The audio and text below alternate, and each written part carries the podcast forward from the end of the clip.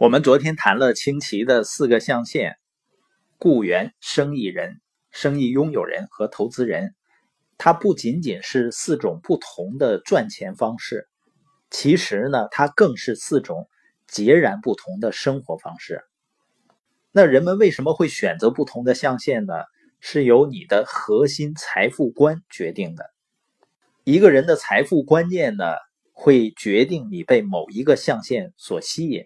或者是让你远离另外一个象限，所以呢，我们从雇员或者生意人象限要转到 B 象限，并不像你换一份工作那么简单。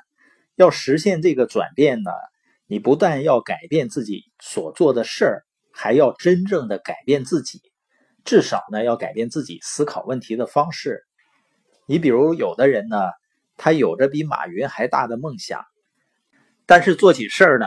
只有几个月的耐心，他希望获得财务自由的结果，却像雇员那样思考：一做事情呢，就想立刻看到效果，想立刻看到回报。当然呢，有的人就喜欢当雇员，也挺好的；有的人呢，就恨透了给别人打工；有的人呢，热衷于投资；有的人就觉得投资风险太大。实际上，每个象限里都有穷人和富人。都需要学习那个象限相关的知识。我们要想知道人们处在哪个象限啊，你只需要听一听他们说的话就行了。那不同象限的人常常挂在嘴边的话和他们的核心价值观是什么呢？比如 E 象限的核心价值观是安全，他们经常说呢，我要找一份高收入、高福利的稳定的工作。稳定对他们来说意味着一切。所以呢，即使你是公司收入很高的副总裁，你的核心价值观呢，跟那个门卫实际上是一样的。虽然门卫的工资很低，因为你们需要的都是福利好的稳定的工作。那 S 象限的人呢，他最核心的价值观是独立，他们希望能够自由的做自己喜欢的事儿，也就是他们不喜欢别人管着。所以呢，他们就会选择从 E 象限跳到 S 象限。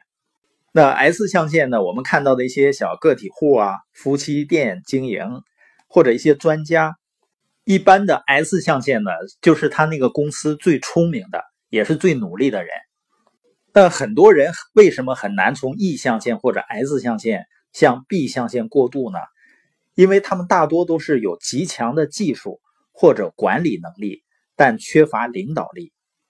他们呢，通常不善于团队协作，所以呢，从 E 或者 S 象限跳到 B 象限是一个质的飞跃。要完成这个飞跃呢，你所需要的不是技术，是领导力。S 象限经常说的话呢，就是如果你想做好一件事儿，就得亲自出马，所以他们是典型的亲力亲为的人。而 B 象限生意拥有人，他们经常说的话是什么呢？我在为我的团队寻找最优秀的人。B 象限的人最为核心的价值观是建立团队和系统，他们是真正在创造财富，而不是单纯的挣到钱。S 象限的人呢，是希望自己成为某个领域最优秀的那个人，而 B 象限的人呢，他希望把各个领域最优秀的人集合起来，组成一个团队。所以呢，像马云这样的人啊，他的身边充满了比他聪明的人，而与此相反呢，S 象限的人呢，往往就是一间屋子里最聪明的，或者是最有才华的人。这样呢，在收入方面，B 象限的人就算不工作了，也可以赚钱。但大多数情况下呢，如果一个 S 象限的人停止工作，他也就没收入了。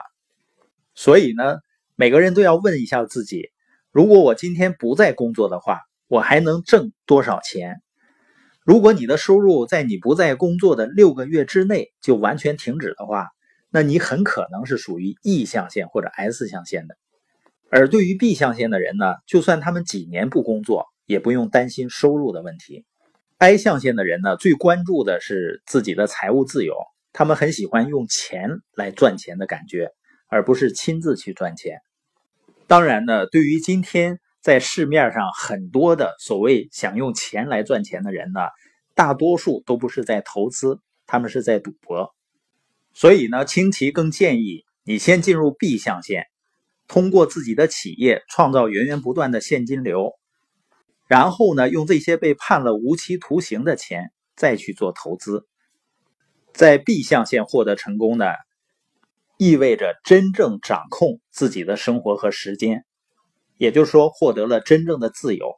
那所谓真正的自由呢，就是一个人可以自由的做决定，自由的去安排时间，自由的陪伴家人，自由的做自己喜欢的事儿，过自己想要的生活。